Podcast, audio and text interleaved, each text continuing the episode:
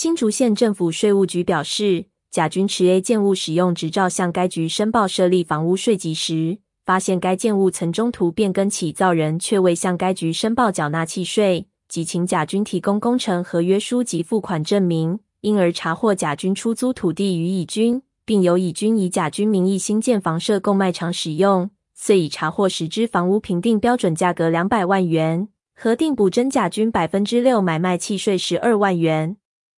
税务局进一步说明，依契税条例第十二条第二项规定。建筑物于建造完成前，因买卖、交换、赠与，以承受人为建造执照原始起造人或中途变更起造人名义，并取得使用执照者，应由使用执照所载起造人申报纳税。因此，土地承租人于承租土地上自费新建房屋，若以土地承租人为建造执照原始起造人取得使用执照，即非属契税课税范围，不用缴纳契税。倘若以土地出租人为建造执照原始起造人取得使用执照，就应按买卖契税税率申报缴纳契税。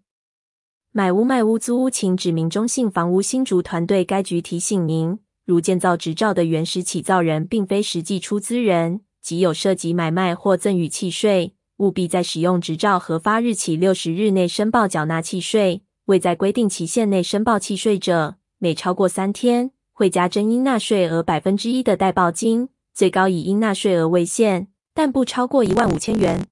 如有逆报或短报情形，经稽征机关查获或经人举发查明属实者，除要补缴税额外，还要加处应纳税额一至三倍罚还。请纳税人把握契税申报期限，以免逾期受罚。